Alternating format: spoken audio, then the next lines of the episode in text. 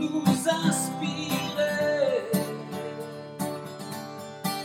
de belles traces pour nous faire rêver. Oh, oh, de belles traces.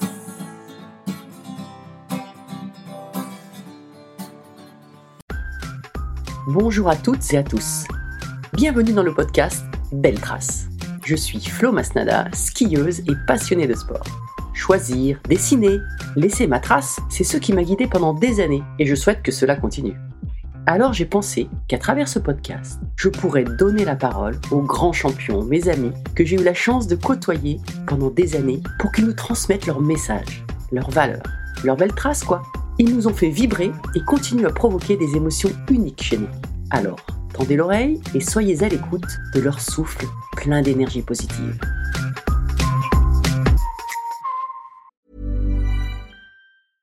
Hey, I'm Ryan Reynolds. Recently, I asked Mint Mobile's legal team if big wireless companies are allowed to raise prices due to inflation. They said yes. And then when I asked if raising prices technically violates those onerous two year contracts, they said, What the f are you talking about, you insane Hollywood ass? F- So to recap, we're cutting the price of Mint Unlimited from $30 a month to just $15 a month. Give it a try at mintmobile.com slash switch. $45 upfront for three months plus taxes and fees. Promo rate for new customers for limited time. Unlimited more than 40 gigabytes per month. Slows. Full terms at mintmobile.com. Hey, it's Danny Pellegrino from Everything Iconic. Ready to upgrade your style game without blowing your budget? Check out Quince. They've got all the good stuff shirts and polos, activewear, and fine leather goods, all at 50 to 80% less than other high end brands. And the best part? They're all about safe, ethical, and responsible manufacturing. Get that luxury vibe without the luxury price tag. Hit up quince.com slash upgrade for free shipping and 365 day returns on your next order. That's quince.com slash upgrade. Mom deserves the best, and there's no better place to shop for Mother's Day than Whole Foods Market. They're your destination for unbeatable savings, from premium gifts to show-stopping flowers and irresistible desserts. Start by saving 33% with Prime on all body care and candles. Then get a 15-stem bunch of tulips for just $9.99 each with Prime. Round out Mom's menu with festive rosé, irresistible berry chantilly cake, and more special treats. Come celebrate Mother's Day at Whole Foods Market. Mon invité du jour, mon premier souvenir, ça remonte aux étoiles du sport, il y a quelques années, on va pas te compter. Et euh, j'ai vu arriver un petit bonhomme, déjà super bien structuré, à 17-18 ans. Euh, C'était euh, l'espoir d'un certain Raphaël Poiré. Et je l'ai vu arriver hyper organisé, savoir où il allait, où fallait, ce qu'il fallait faire. il posait des questions, il s'intéressait à tout. Et je me suis dit, tiens, celui-là, il est quand même pas comme les autres. Et puis après, euh, bah, j'ai eu la chance de suivre sa carrière, et puis euh, notamment euh, sur différents jeux. Et euh, j'ai vu performer et partager euh, avec, euh, avec son équipe aussi, mettre tout, tout ce qu'il faut autour de lui, des choses qu'on ne sait pas certainement, pour, pour être performant et rester numéro un mondial pendant des années.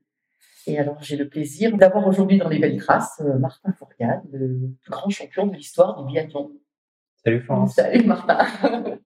Elle était meilleure que moi parce que je crois que moi, mon premier souvenir, en tout cas le, le- le souvenir le plus, le plus fortier, c'est euh, c'est les Jeux de Vancouver, euh, l'après-course. Oui. Je me souviens sans doute d'avant, mais euh, c'est peut-être comme tous ces, ces moments forts d'une vie. On, voilà, des fois, on a une amnésie. Donc, le, premier, le premier souvenir, c'est les, les JO de Vancouver avec cette, cette Parlons-en justement des Jeux de Vancouver, de cette première médaille. Là, c'est un, un souvenir qui est, qui, est, qui est toujours ému chez moi parce que c'est mon premier podium international, parce que j'ai 21 ans et que euh, finalement, même si j'ai tout pour performer à ce moment-là, je suis euh, dans une l'outsider de l'équipe, derrière euh, Vincent Defrane qui est champion olympique en titre et derrière mon, mon frère Simon qui arrive euh, maillot jaune aux Jeux olympiques.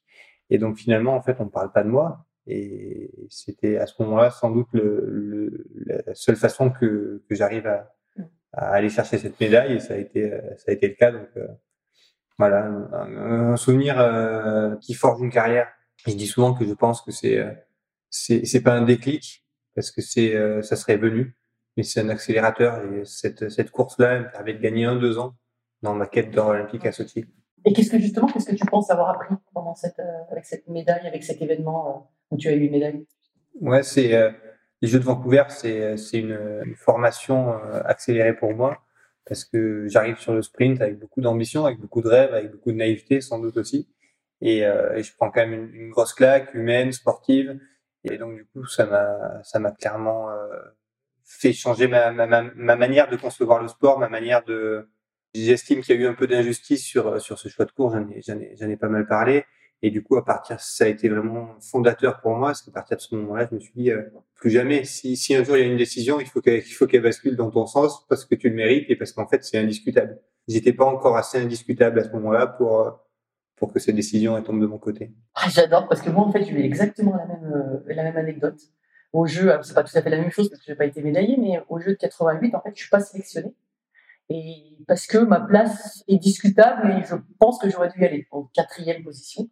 Et euh, ces jeux de 88, je me suis dit, ben, plus jamais, la décision se fera en dehors de toi. Enfin, voilà, c'est toi qui vas mettre les éléments en place pour être incontestable sur moi, la sélection. C'est rigolo parce que c'est vraiment quelque chose qui ensuite m'a suivi toute ma carrière parce que des décisions de sélectionneur, c'est toujours quelque chose de discutable. Et à chaque fois qu'un collègue venait me voir ou Simon par moment, parce que je me rappelle cette anecdote-là en me disant purée, je pense que c'est pas juste ou euh, et je disais oui peut-être, mais c'est discutable. Ouais. Si ça se passe, c'est que c'est disputable parce que des, des injustices euh, flagrantes et, euh, et sèches, il n'y en a pas beaucoup quand même dans le sport d'aujourd'hui avec des, euh, mine de rien, des, des process de sélection qui sont surveillés, qui sont encadrés. Après, il y a toujours le choix du sélectionneur et qui, euh, qui souvent est, est, justifié, mais ça veut dire qu'on est dans cette, dans cette frange, dans cette portion du discutable. Et ça, moi, j'ai voulu m'en enlever. C'était ma, après Vancouver, c'était ma hantise de me dire, je peux être euh, dans cette euh, dans cette situation où le, la décision ne passe pas en ta faveur. Et justement, qu'est-ce que tu as mis en place pour, que pour plus que ce soit comme ça? Ça a été une étape. Ça a été une étape parce que je suis euh, je suis numéro 2 à Vancouver, je suis médaillé d'argent. Oui. Et, et, assez bizarrement, c'est euh, je pense que c'est le premier jour de ma vie où je veux vraiment être champion olympique.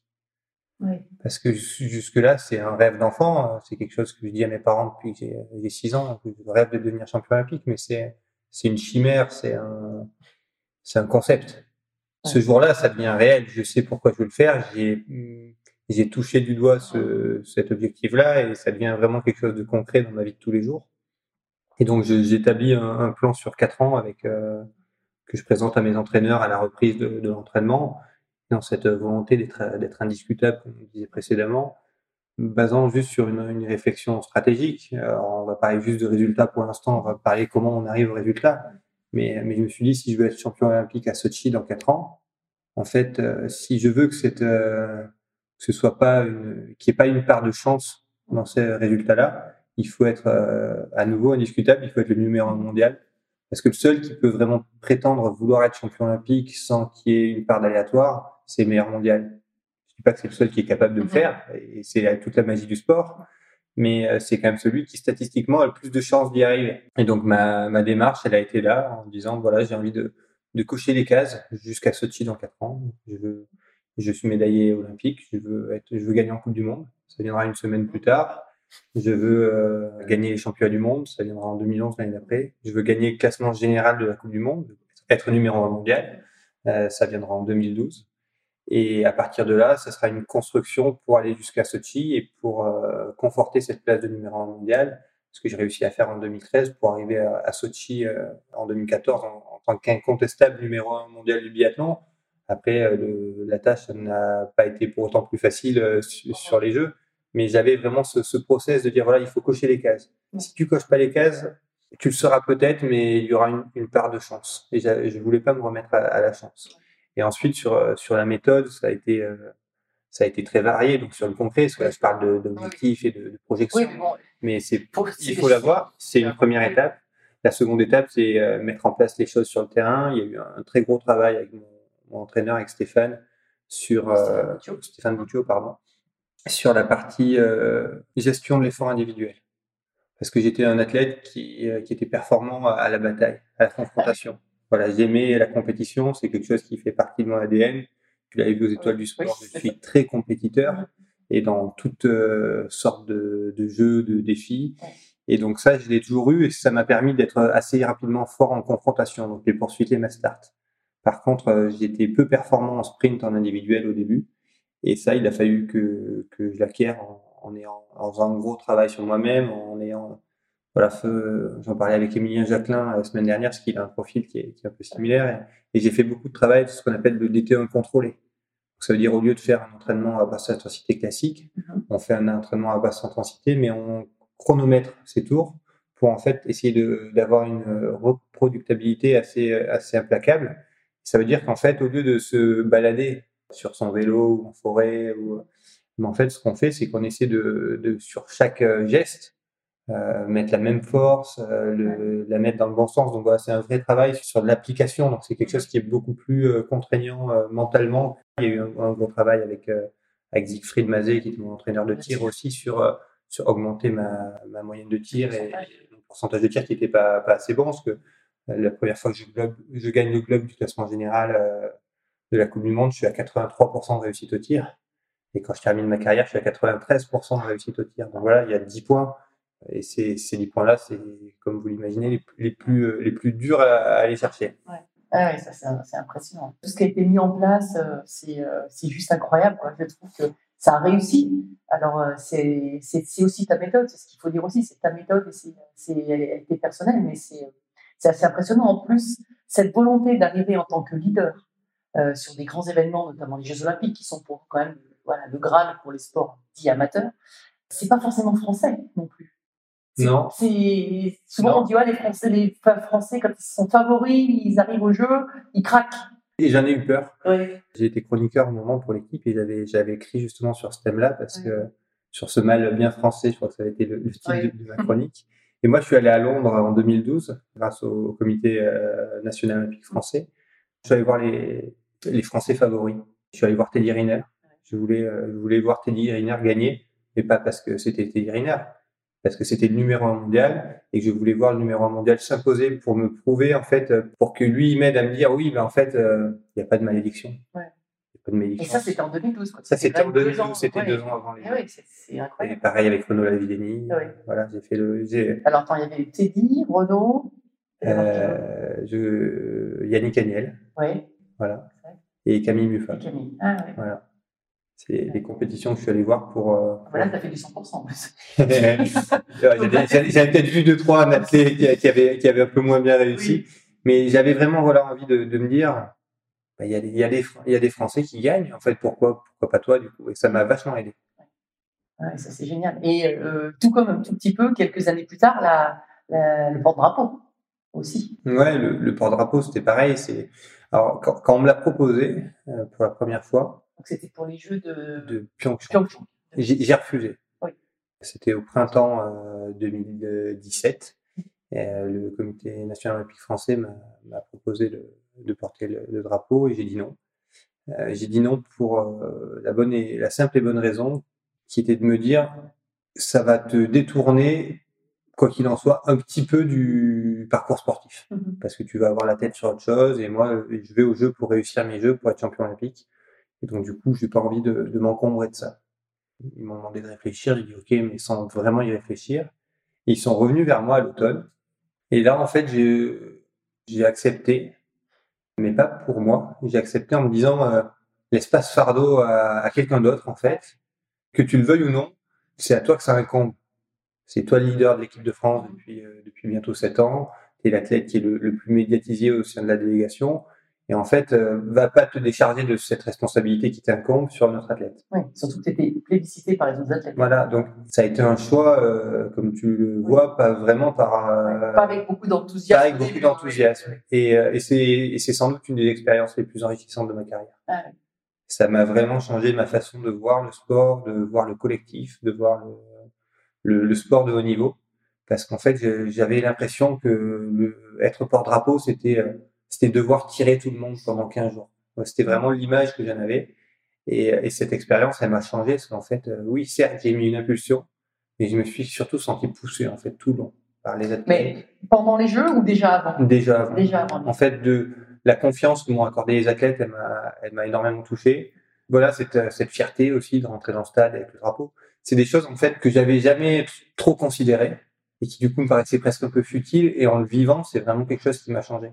Aujourd'hui, euh, si un athlète vient me demander alors euh, ça se- la situation se présente, qu'est-ce que tu en penses? Parce que c'est quelque chose que j'ai fait auprès des, euh, des porte-drapeaux euh, précédents de la délégation. J'avais appelé Teddy, j'avais appelé Tony, j'avais appelé Vincent Defrane. Ah oui. Euh, voilà, donc euh, j'avais eu, rien laissé au hasard, d'habitude.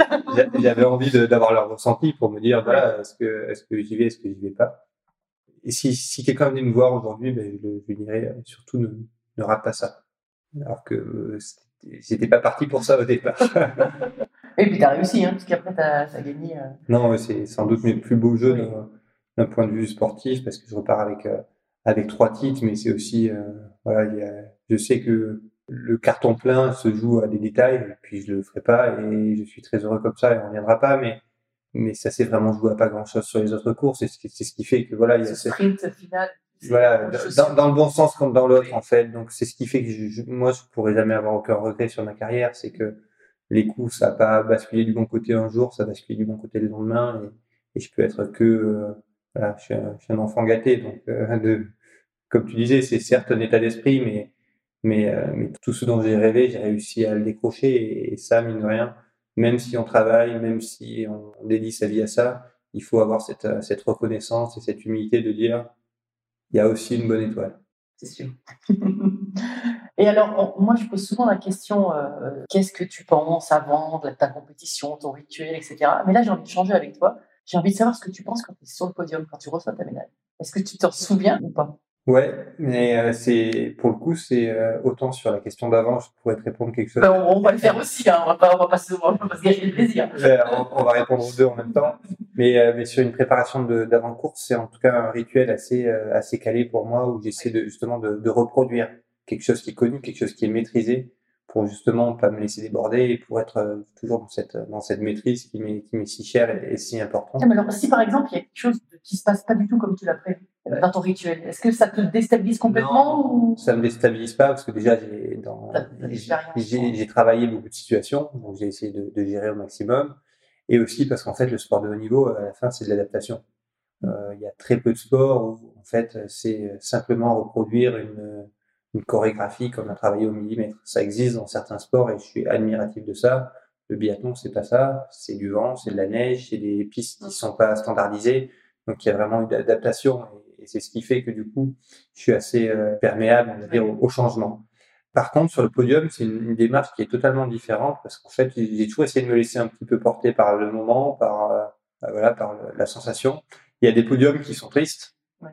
Et Si je prends mon- si je prends podium à Vancouver, euh, il suffit de regarder les, les photos. Je, je vois mon frère en train de, de, de pleurer en bas du podium parce qu'il a, il a, il a, il arrive au jeu en tant que favori, il, il loupe ses jeux et puis finalement la médaille à moi, elle vient lui montrer ce qu'il aurait aimé avoir. Donc c'est, euh, si finalement tes parents t'interdisent un jouet, mais ton petit frère il vient le secouer sous ton nez, c'est, euh, je pense que c'est une situation qui est compliquée à vivre. Donc voilà, ce, ce podium-là pour moi c'est un podium extrêmement particulier, mais du coup j'ai de suite compris et dès mon premier podium que c'était, euh, un moment particulier. J'ai des podiums euh, très euh, très profonds, par exemple comme mon premier titre olympique à, à Sochi, c'est comme je te le disais, c'est une quête de de quatre ans. Donc euh, c'est c'est quatre ans de sacrifice, quatre ans d'investissement qui se réalisent et prendre conscience de ça, c'est quelque chose d'assez magique pour un homme ou une femme. Et le lendemain, podium partagé avec Jean-Guillaume Béatrix, et là c'est euh, c'est la joie de partager ça avec un copain sur le podium. Donc voilà, c'est jusqu'au dernier, ça aura été des moments particuliers. Sur le milieu de ma carrière, peut-être trop peu apprécié, trop vu comme un, un rituel. Oui, et puis aussi comme euh, si tu n'avais pas d'autre choix que ça. Ouais, c'était c'était ça, c'était euh, c'était ma normalité en fait. Ouais. Et en fait, ça devient assez euh, assez. Et je m'en suis rendu compte en, deux- en 2019 euh, sur cette saison si compliquée. En fait, c'était pas normal. Et jusque là, c'est vrai que le podium, c'était le moment où il fallait pas perdre d'énergie pour se concentrer sur la course d'après, le jour d'après, la compétition d'après. Oui, et puis euh, en plus, sur une carrière de biathlon, tu as les Coupes du Monde. Euh, effectivement, les Jeux sont un peu à part, mais, mais les points comptent pour la Coupe du Monde au général, qui était à chaque fois ton objectif aussi euh, principal. Ouais, voilà. Donc, Et puis c'est faut pas trop se relâcher. Quoi. C'est ça, c'est puis des compétitions sur 15 jours, donc une, une hygiène de vie à avoir sur ces 15 jours-là avec des nombreuses sollicitations. Et plus tu vas gagner, plus tu vas te mettre en difficulté pour euh, gagner le coup d'après, parce qu'il y a le compte rendu parce qu'il y a le- la conférence de presse, parce qu'il y a les sollicitations médias, il y a les émotions. Et donc, pour euh, maîtriser tout ça, on essaie déjà de diminuer le niveau d'émotion. Et en fait, on se, on se protège en fait euh, en quelque sorte de, de, cette émotion qui est très forte d'un podium. Et souvent d'ailleurs, on voit un athlète qui réussit un premier gros coup sur une Coupe du Monde, le lendemain il est vidé. Et en fait, avec l'expérience, on apprend à mettre un peu cette émotion de côté, à mettre toute cette effusion de joie, de, de, de saut dans les bras des entraîneurs un peu de côté, pas par euh, désir, mais, mais par cynisme. Avec l'envie de se dire euh, demain il faut que je sois là. Ok, c'est bien, mais ça suffit pas. Et, euh, et pour terminer là-dessus, parce que c'est assez visible, sur mes trois Jeux Olympiques, je suis malade sur les sur les deux dernières courses, parce qu'en fait je maîtrise euh, moins cet événement-là. Je pense que je suis euh, plus sensible à, aux émotions qui m'ont été transmises pendant les Jeux et à toute la magie qui est transportée autour. Et du coup, forcément, je, j'emmagasine, j'emmagasine les sollicitations et sur la fin des jeux, à chaque fois, c'est dur d'aller au bout. Ce qui m'est jamais arrivé en championnat du monde. Donc c'est, si ça m'arrive trois fois sur les jeux, je pense qu'il n'y a pas, voilà, il n'y a pas de, de, fumée sans feu, comme on dit. Alors justement, parlons de cette magie des jeux, parce que c'est vrai que pour certains, enfin, les gens, certains ne voient, voient pas la différence dans les grands événements entre le championnat du monde ou les jeux.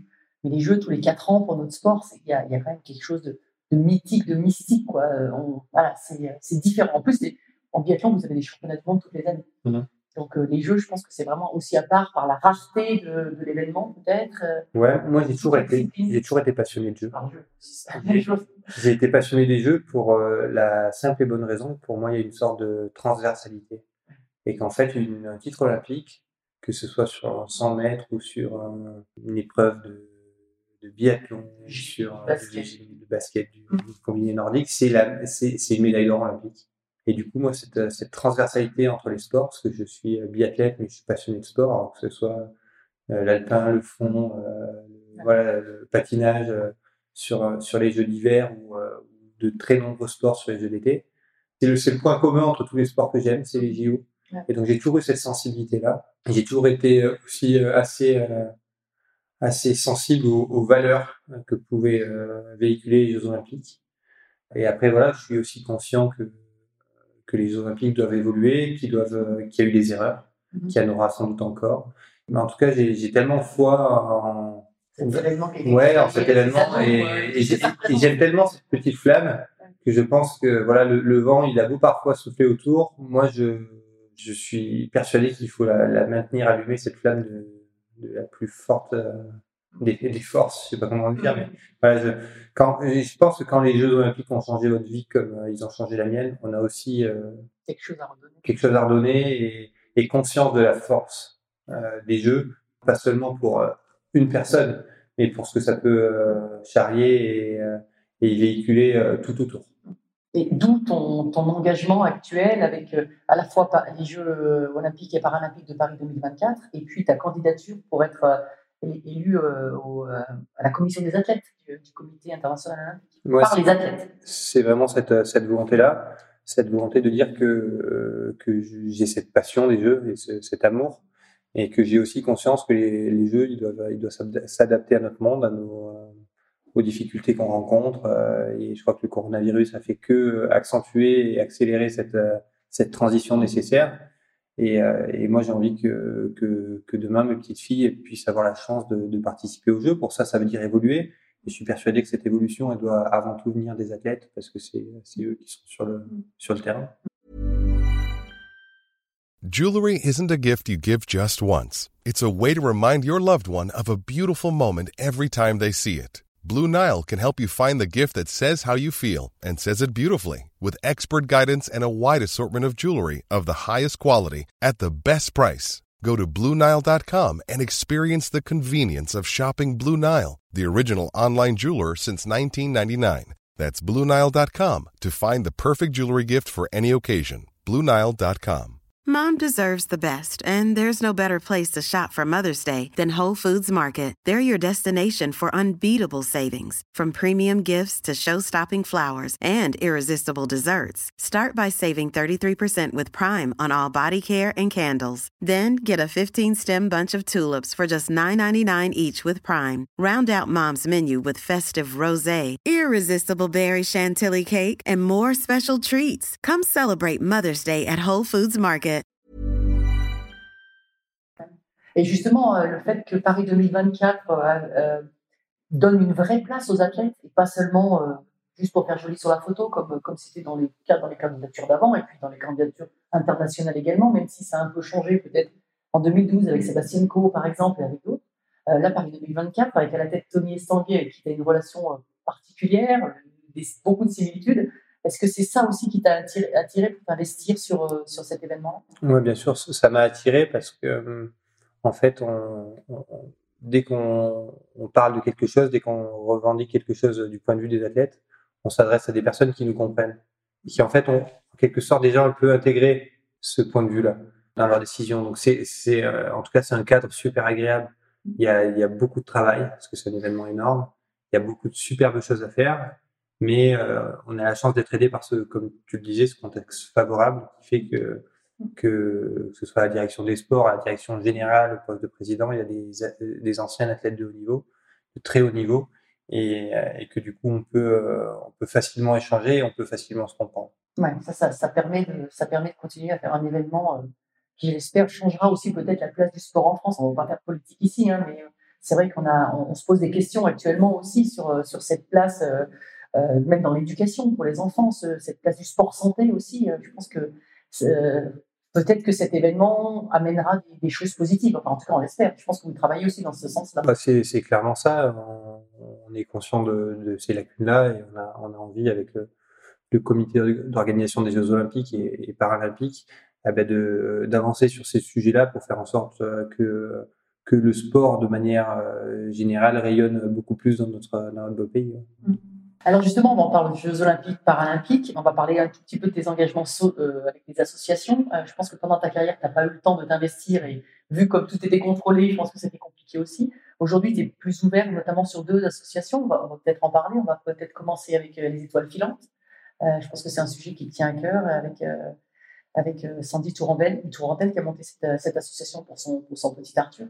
Ouais, bien sûr. J'ai au-delà du temps, c'est dans ma carrière, j'étais conscient de la responsabilité en fait de s'engager pour une, cause et, euh, et j'ai surtout jamais eu envie de faire ça pour des raisons, on va dire un peu d'image, de valoriser quelque chose.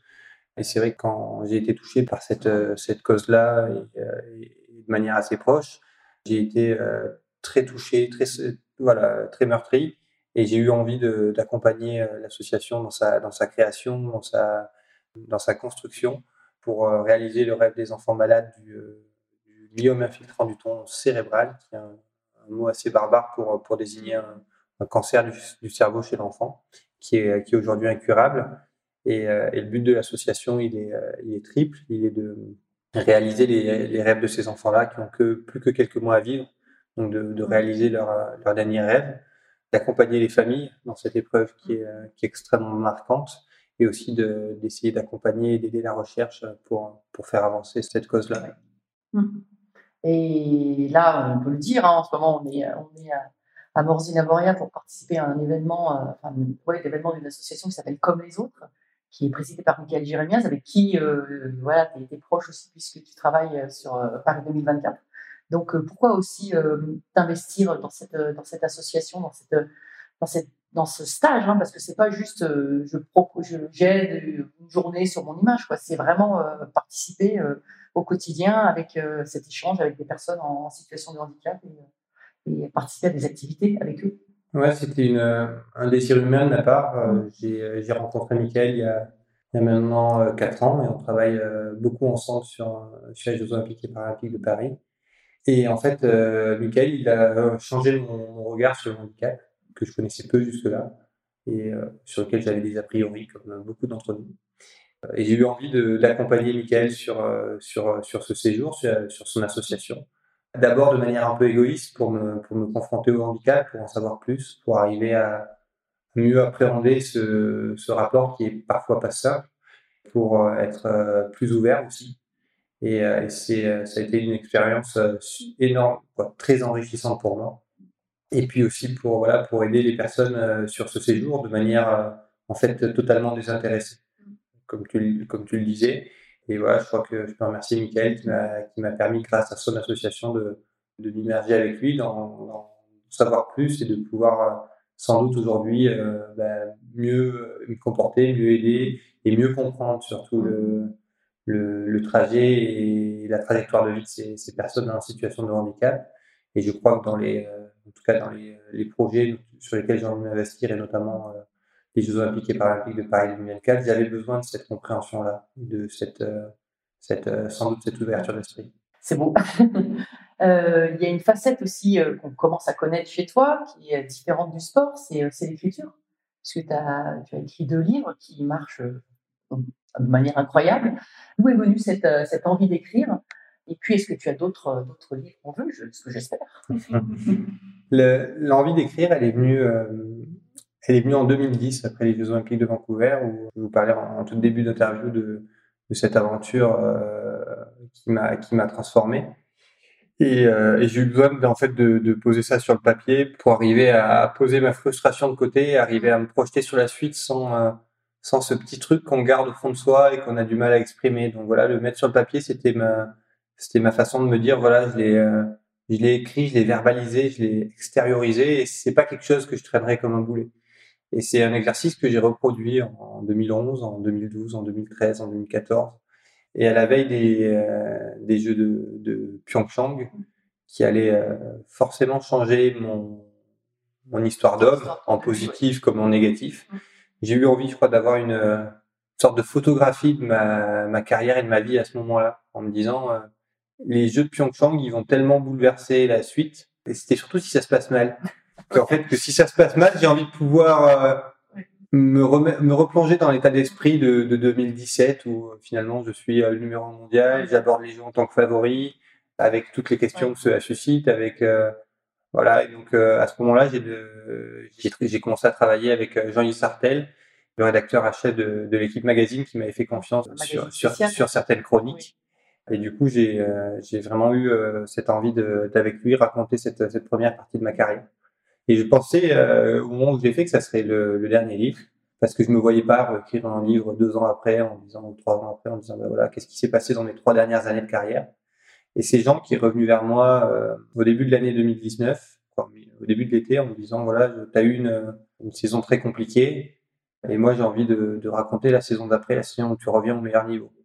J'ai regardé, euh, je me suis dit ben Ouais, moi aussi j'aimerais bien, mais ça n'est aucune certitude et même en fait j'y crois pas trop pour tout te dire, euh, parce que j'étais très marqué par ma, ma, ma saison euh, précédente et ça se voit dans le livre. Au début j'ai du mal à, je me dis bon ok on parle là-dessus, mais franchement si si je le sens pas on arrête. Et au début je trouve, que sur le premier chapitre jusqu'à jusqu'au moment où je retrouve la victoire à Ostersund, ben, je me livre peu, je suis dans une attitude plutôt négative.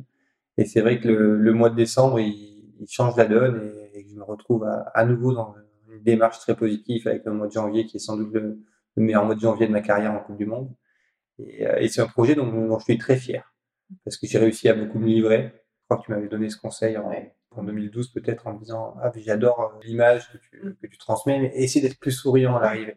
Et il y avait cette, cette volonté aussi dans ce livre-là d'aller un peu plus loin dans de, percer un petit peu cette carapace que je me suis quand même forgé pour, en protection tout au long de ma carrière, parce qu'on est beaucoup sollicité, parce qu'on est beaucoup exposé, et que consciemment, moi, je m'étais, euh, je m'étais construit une carapace, je m'étais euh, replié, et je me livrais. Voilà, je suis un athlète, aussi assez pudique sur les à côté. Et ce livre, il m'a, il m'a vraiment permis de, d'aller, euh, d'aller plus loin, de, de découvrir un peu cette. Certains écrivent en forme de thérapie. Euh, moi, je dirais que c'est pas une forme de thérapie tout à fait, mais c'est ça t'a aidé aussi des fois peut-être à verbaliser certaines choses. À... Ça, ça m'a vachement aidé. Ça m'a aidé à, à verbaliser, ça m'a aidé à comprendre, ça m'a, ça m'a aidé aussi à, à me poser des questions. Pour- pourquoi, Oui. pourquoi je fais ça. euh, ça m'a aidé euh, à, à choisir pour est-ce que j'arrête ou est-ce que je continue. Ouais. Ça, c'est, c'est, je pense que sans ce livre, j'aurais, j'aurais loupé Oui. des, des pièces du, du puzzle qui, qui m'ont permis d'arrêter euh, totalement épanoui et de d'avoir pu réfléchir avec ça. Et, ce qui est assez drôle, c'est que mon, mon co-auteur, du coup, c'est c'est la seule personne à qui j'ai parlé de, de ma retraite du mois de, de décembre, euh, novembre, sur lequel on a commencé à travailler sur le livre, jusqu'à fin février, au moment où je prends ma décision. C'est la seule personne avec qui j'aborde ce sujet-là. Euh, Qu'est-ce que je vais faire l'an prochain Est-ce que j'arrête Est-ce que je continue? Sans aucune certitude à chaque fois, parce qu'au moment où on a commencé à écrire le livre, c'était pas du tout acté que j'allais arrêter ma carrière. Et en fait, euh, je pense que ça m'a aidé, ouais, une sorte de, une sorte de thérapie, une sorte de, de réflexion. Et, et aujourd'hui, je suis assez fier de ce livre et, euh, et, euh, et, et je sais que je prendrai aussi beaucoup de plaisir à le, à le, à le relire dans quelques années. Et je prendrai aussi beaucoup de plaisir à, à sans doute à le- à l'offrir à mes, à mes filles parce que c'est quelque chose qui compte beaucoup pour moi et, euh, et en fait, c'est une, aussi une partie de leur histoire, qu'elles qu'elles la veuillent ou non, mais, mais elles font partie de cette aventure-là et, euh, et je suis, euh, je suis heureux d'avoir pu laisser cette, euh, cette trace-là. Après, est-ce qu'il y aura d'autres, écrits? Pour l'instant, il n'y a aucun travail en cours. Après, il faut, faut jamais dire jamais. C'est, voilà, je pensais pas l'écrire en second, donc euh, pourquoi pas pour, pour un troisième sur peut-être un, sujet tout- totalement différent. Euh, bah, c'est top, justement. euh, quels sont tes rêves encore Est-ce que tu les as identifiés? Est-ce que tu en as. Voilà, est-ce que c'est enfin, pas facile à dire, mais est-ce que tu as envie d'accomplir, tout simplement? Alors c'est euh, une question qui est, qui est intéressante parce que je crois qu'on c'est compliqué d'avoir des rêves aussi grands que ceux que j'ai pu avoir oui. parce que c'est des rêves qu'on mûrit à un âge en fait où on est déjà pas trop pas trop conscient et où en fait euh, on a des rêves un peu inaccessibles. Qui n'a jamais rêvé enfant d'être euh, astronaute euh, et là c'était un peu ça. Moi je rêvais d'être champion olympique donc c'était un rêve qui était qui était censé être inaccessible et que j'ai réussi à et que j'ai réussi à atteindre. Et je crois qu'en fait, sur, euh, sur cette seconde partie de vie, j'ai beaucoup d'ambition, j'ai beaucoup d'envie, mais j'ai pas de rêve de la même façon. Ouais. Et en fait, j'ai aussi euh, pas de rêve parce que j'ai euh, j'ai envie de beaucoup plus de, de concret, beaucoup plus de simplicité. J'ai aussi des rêves de simplicité, en fait, avec ma famille, avec mes amis. Tu en, par- tu en parlais tout à l'heure euh, quand on échangeait avec bah, les personnes qui sont au stage et tu disais aujourd'hui, je suis aussi bien j'étais hyper compétiteur, mais aujourd'hui beaucoup moins. Mhm. J'ai des rêves aussi de, de simplicité. Oui, euh, la montagne, euh, voilà, se- retrouver cette- ces- cet élément que, que j'adore, la nature, être euh, voilà, beaucoup plus en, en extérieur et, et, et bien sûr ensuite j'ai envie de, de voilà de pouvoir porter ça et de pouvoir porter cette cette de pouvoir marier ça avec le sport sur ces sujets de de, de bien-être, de nature, de euh, mais de sport de compétition quand même parce que je suis je reste un passionné. Est-ce que tu as une devise? Tiens, on, dit, on, on dit en anglais un motto, c'est-à-dire une chose qu'on dit, alors, pas une devise, on va l'écrire, et voilà, mais est-ce que le matin, pendant ta carrière, et aujourd'hui, elle a peut-être évolué d'ailleurs, mais qu'est-ce que tu te dis euh, régulièrement, euh, toi qui contrôlais tout Ouais, je trouve que j'en avais, alors j'en ai pas eu Oui. je traîne depuis le début. Oui, c'est évolué, hein. plus, toujours plus fort. Elle était déjà prise. Euh, mais euh, je me suis souvent dit que, et c'est sans doute peut-être lié à, à Vancouver, qu'en fait on est, euh, c'est jamais trop tôt. Ce qui est pris est plus à prendre. Mais dans d'une manière, ça, ça peut paraître très, Saisir sa chance. très agressif et très euh, euh, capitaliste comme, Oui, euh, comme, oui, oui. comme réflexion, mais c'est beaucoup plus large que ça. C'est vraiment, euh, en fait, euh, euh, vis, euh, vis maintenant, quoi. Fais, repousse pas à demain. Ce qui, ce qu'il faut faire, il le fait, il faut, il faut le faire. Et euh, justement, moi, je suis quelqu'un qui, euh, qui, euh, qui traite ses mails dans la minute, parce qu'en fait, euh, je j'aime pas attendre, j'aime, donc voilà, c'est, c'est, c'est juste ce- cette, cette volonté de, de pas repousser, de pas, parce que ça va, parce que ça va trop vite. Ça va trop vite dans le temps, ça va trop vite dans l'accident, dans l'aléa. Et j'ai envie d'en profiter parce qu'on a, on a la chance d'être, voilà, d'avoir une, une famille merveilleuse, de vivre dans un bel endroit, de, de pouvoir en profiter. Donc j'ai, euh, voilà, cette, euh, cette envie de dire peut-être que je, que ça vit, que ça va vite, que je fais beaucoup de choses, mais, euh, mais je veux pas le regretter. Justement, ce- cette vie, tu la partages aussi beaucoup sur les réseaux sociaux, une partie de ta vie, hein, on va dire, parce que euh, tu as aussi ta, ta, ta vie intime que tu partages pas, et c'est très bien comme ça, je trouve. Qu'est-ce que ça t'apporte aussi de partager comme ça? Est-ce que c'est aussi l'idée de redonner aussi un tout petit peu de, de ton bonheur, finalement? Est-ce que c'est, euh, est-ce qu'on est là-dedans? Ouais, il y a- il y a cette envie déjà de, comme je disais tout à l'heure, de partager quelque chose de collectif, en fait, qui s'est imposé à moi, qui s'est imposé à moi aussi, euh, parce que parce que je crois que j'en avais pas conscience au début, et qu'en fait euh, j'ai vite pris conscience dans ma carrière que le dimanche midi, je me retrouvais dans le repas de famille de beaucoup de personnes, Oui, c'est sûr. et, euh, et finalement que que je le veuille ou non, je rentrais un petit peu dans la vie des gens. Et, et souvent c'est assez rigolo parce que quand je rencontre quelqu'un, il, il me connaît beaucoup mieux que ce que moi je le connais. Et, et, euh, et du coup, finalement, cette, cette, cette force collective et cette force du, voilà, c'est c'est une aventure en fait qui s'est. euh, J'ai commencé ça pour euh, de manière très égoïste pour devenir champion olympique parce que c'était, euh, voilà, comme je te le disais tout à l'heure, un, un rêve de gamin. Et en fait, cette aventure collective, elle s'est assez imposée à moi et c'est ce qui a fait en fait toute la richesse de, de ça parce que aller gagner sa médaille olympique tout seul dans son coin, c'est c'est très triste. Et moi, j'ai eu envie de, du coup, de communiquer pour pouvoir garder ce contact direct avec, Ouais. euh, avec mes avec mes supporters. Et plus tard aussi, comme tu disais, pour pouvoir aussi euh, bah, transmettre euh, aussi la chance de cette, cette vie un peu dehors, de cet environnement, de valeurs qui sont importantes pour moi et que, que j'ai envie de partager et que voilà, je reçois beaucoup de messages aujourd'hui de, gens qui me remercient de, de partager des paysages, de partager des moments sur les skis parce qu'ils n'ont pas la chance de pouvoir le vivre de par leur situation ou de par leur positionnement. Donc, euh, donc il y a, de ça aussi. Mais je trouve que ce qui est positif aussi dans, dans tout ta, ton, je veux dire, ton éditorial, même si je pense que tu ne le réfléchis pas comme ça, mais, mais c'est ce que c'est, c'est pas, euh, je vous en mets plein les yeux, ça. On, regarde, on voit ta simplicité, ta modestie, ton humilité dans chaque, voilà, c'est, voilà, j'en profite, c'est bien et je partage avec vous et ça reste simple, alors que quelquefois les réseaux sociaux, c'est un peu, euh, oui, je m'étale, euh, enfin, c'est, c'est, c'est très difficile des fois de ne pas tomber dans le piège, de, d'en faire trop, quoi. Et euh, pour l'instant, enfin, en tout cas, je, tu vas- je pense que tu vas le garder comme ça, mais tu, tu restes vraiment dans, la, dans une, vraie, une vraie ligne éditoriale qui est hyper positive et simple. Mhm. Je crois que c'est ouais, quelque chose que que j'ai toujours eu en, en tout cas en moi, qui est qui est un trait d'éducation sans doute. Et oui, partager en fait de, des moments plus que du euh, plus que de l'argent. Ouais, tout à fait. Alors pour finir, tout à l'heure, tu parlais de, de tes livres. Disais c'était une manière de laisser une trace. Alors moi, mon podcast, ça s'appelle Les belles, Cra- Les belles traces. Euh, Qu'est-ce que c'est pour toi une belle trace finalement? Est-ce que, tu, que tu pourrais réfléchir à ça À part, j'espère qu'on ira en faire ensemble un jour des traces amoureuses. Ouais, et c'est bah, c'est- assez facile parce que j'ai euh, j'ai euh, tu parlais d'écriture et j'ai- un texte dont je suis très fier, qui est le, le texte que j'ai publié le, le jour où j'ai décidé d'arrêter ma carrière. Et je crois que je commence par la trace, en Ouais, disant que j'ai suivi cette trace justement qui avait été euh, faite par mon par mon grand frère. Et finalement, je me suis euh, un peu euh, de manière opportuniste glissé dans sa trace parce que c'est beaucoup plus facile de justement de sur les skis de Ouais. prendre une trace qui est, qui est déjà faite. Ça glisse beaucoup mieux. Et, euh, et finalement, cette trace, elle m'a porté. Donc euh, voilà, si je devais euh, identifier la trace, je parlais de parcours de vie.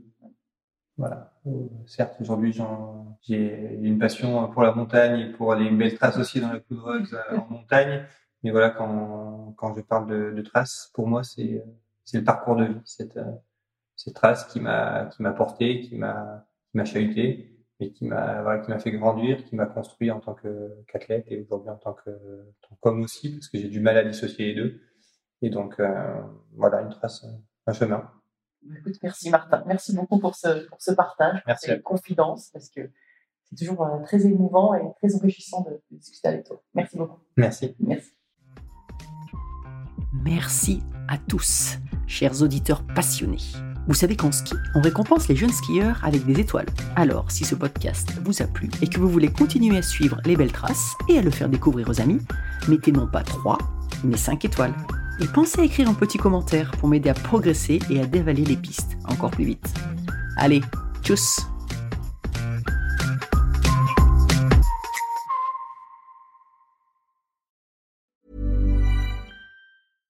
Mom deserves the best, and there's no better place to shop for Mother's Day than Whole Foods Market. They're your destination for unbeatable savings, from premium gifts to show-stopping flowers and irresistible desserts. Start by saving 33% with Prime on all body care and candles. Then get a 15-stem bunch of tulips for just $9.99 each with Prime. Round out Mom's menu with festive rosé, irresistible berry chantilly cake, and more special treats. Come celebrate Mother's Day at Whole Foods Market. Mom deserves the best, and there's no better place to shop for Mother's Day than Whole Foods Market. They're your destination for unbeatable savings, from premium gifts to show-stopping flowers and irresistible desserts. Start by saving 33% with Prime on all body care and candles. Then get a 15-stem bunch of tulips for just $9.99 each with Prime. Round out Mom's menu with festive rosé, irresistible berry chantilly cake, and more special treats. Come celebrate Mother's Day at Whole Foods Market.